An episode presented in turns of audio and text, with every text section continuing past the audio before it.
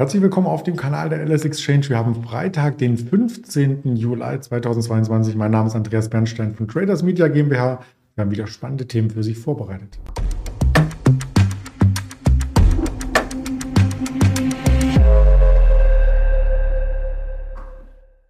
Und natürlich gibt es auch eine Präsentation dazu. Darauf sieht man schon, dass ich heute wieder ein richtiges Händlerinterview mit einem Händler an der LS Exchange führe. Und das ist der Georg, den ich recht herzlich begrüße. Hallo Georg. Hallo Andreas, grüß dich. Bevor wir tiefer einsteigen, natürlich noch der Risikohinweis, denn all das, was wir sagen, ist nur unsere persönliche Meinung, nach bestem Wissen und Gewissen recherchiert, aber keine Handelsempfehlung, keine Anlageberatung. Als erstes blicken wir mal auf den DAX. Und das erstaunt jetzt viele Anleger, die gestern noch darum gebankt haben, ob wir tatsächlich ein neues Jahrestief erreichen. Nein, kann man heute sagen, und es geht rasant nach oben. Gibt es dafür Gründe? Ja, wie die letzten Wochen, Monate eigentlich auch. Also es ist ja ein bisschen Schaukelbörse und nach jeder äh, nochmal höheren Inflationsmitteilung und dann damit der damit eingehenden Erwartung, dass die Zinsen jetzt vielleicht nochmal stärker angezogen werden, äh, ja, geht der Markt erstmal runter und äh, danach pendelt sich das alles wieder ein.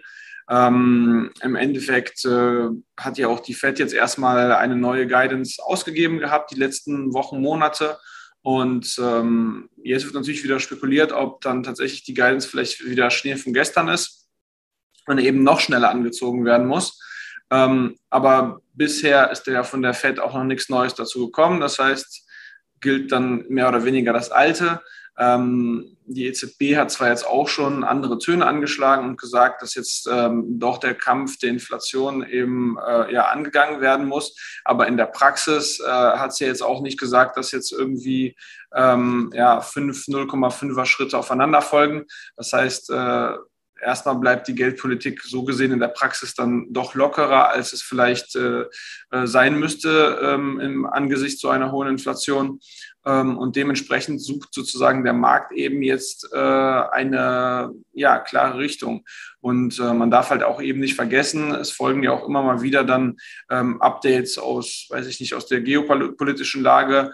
Jetzt äh, gab es ja gestern ähm, eben die Meldung, dass äh, im, äh, ja, sagen wir schnell, hier in der Verhandlung zwischen der Türkei, Russland und der äh, Ukraine, wo es um diese Weizenlieferungen geht, ähm, dass es da eben Fortschritte gibt. Und das war vor zwei Wochen auch irgendwie, sage ich jetzt mal, gefühlt und denkbar. Aber da kommen dann ja auch wieder positive Impulse, die dann ja vielleicht irgendwie sozusagen diesen ganzen ähm, äh, ja, Druck da von den äh, Rohstoffmärkten vielleicht etwas runternehmen könnten und damit wäre dann auch wieder die Inflation sozusagen äh, tiefer oder könnte dann sich vielleicht einpendeln und so weiter. Also da kommen ja schon unterschiedliche Signale und deswegen ist auch irgendwie die Richtung, glaube ich, im Moment für den Markt nicht so klar.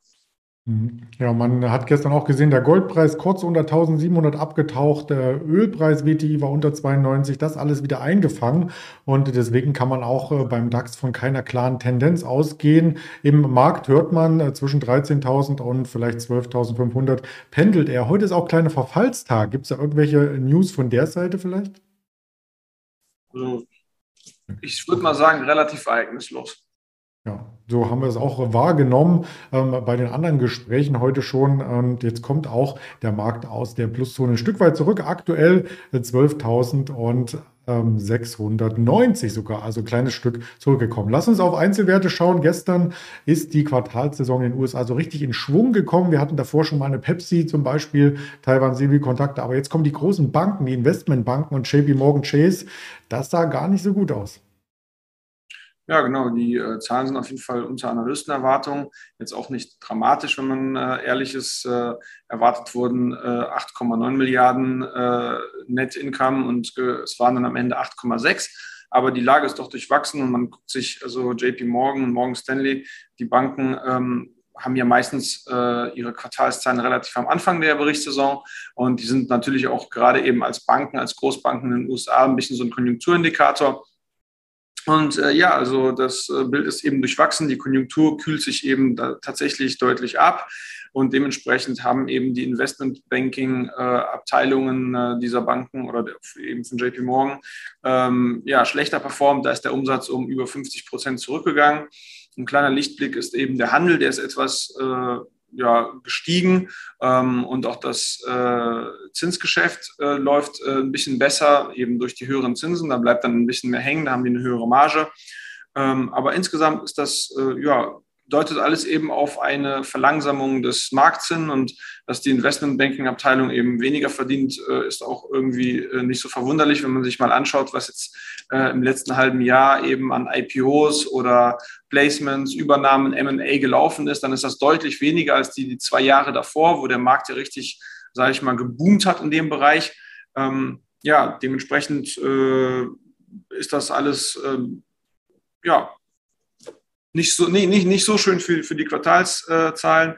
Hinzu kommt, dass eben auch äh, nochmal Rückstellungen gebildet worden sind von 400 Millionen für äh, potenziell äh, faule Kredite oder Probleme in der Kreditrückzahlung.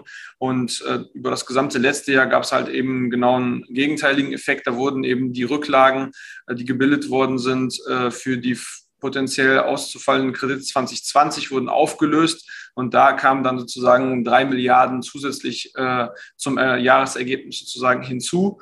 Äh, und jetzt geht es eben wieder in die andere Richtung mit den Rezessionssorgen.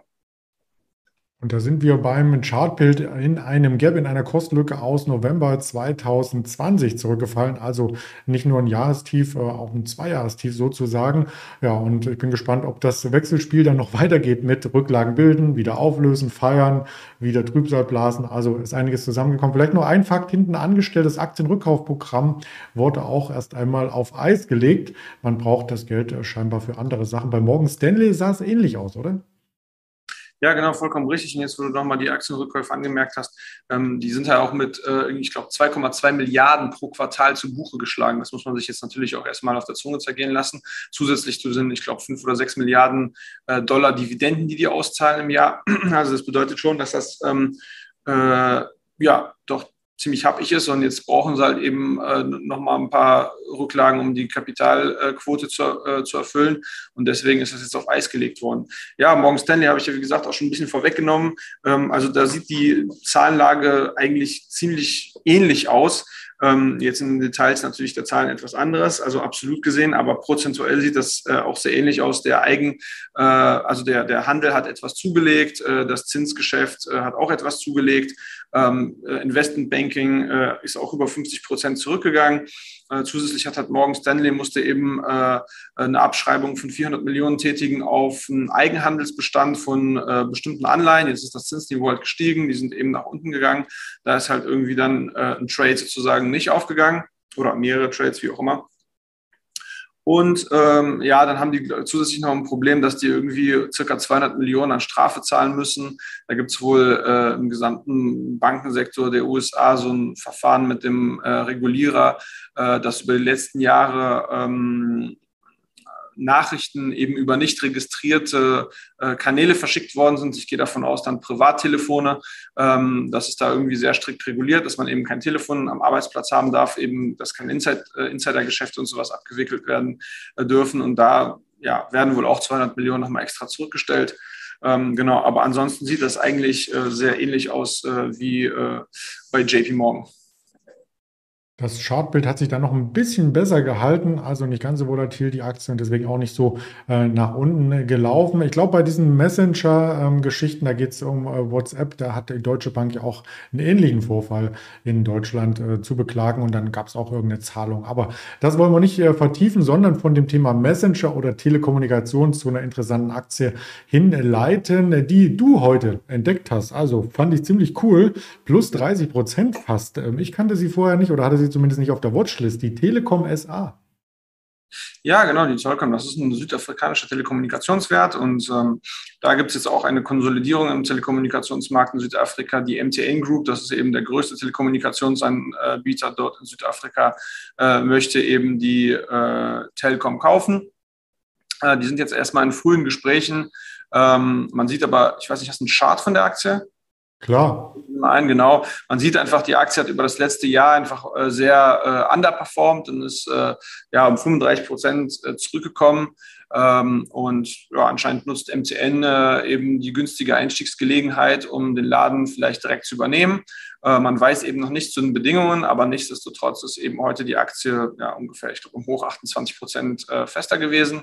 Ähm, um vielleicht das Größenverhältnis noch darzustellen, also die MTN als Marktführer, also die haben halt irgendwie eine Market Cap von circa 15 Milliarden Dollar und äh, die Telkom SA hat ungefähr jetzt eine Market Cap von 1,2 Milliarden Dollar. Also das ist schon ein deutlich größerer Player, der einen kleineren Player übernimmt. Und äh, deswegen können die sich auch vielleicht ohne Probleme leisten, da äh, eine happige Prämie drauf zu zahlen. Also ist nicht so wie bei äh, Telekom Mobile US, dass man damit Sprint und so weiter dann noch Kredite aufnehmen muss und und und. Also eine ziemlich gute Übernahme, die wahrscheinlich auch nicht von den Kartellhütern beanstandet wird. Ja, mal schauen, was sich heute noch bietet. Wir hatten heute Morgen schon Handelsbilanz aus der Eurozone und 14.30 gilt die Aufmerksamkeit an den US-Daten, Importpreise, Exportpreise, New York, Empire State Produktionsindex, die Einzelhandelsumsätze auch noch dazu und später dann noch die Kapazitätsauslastung sowie 16 Uhr Uni Michigan zusammen mit Reuters. Das Verbrauchervertrauen, da kommt noch einiges auf uns zu. Also könnte eine spannende Wall Street Session werden und weitere spannende Infos gibt es natürlich auf den Social Media Kanälen, die ich hier mal ganz kurz aufgelistet habe. Und unter dem Video gibt es die auch noch als Link. Gerne klicken, folgen, freuen. Und dann bedanke ich mich für die Informationen bei dir, Georg, und wünsche mal ein schönes Wochenende. Ebenso, Andreas. Bis Danke. zum nächsten Mal. Tschüss.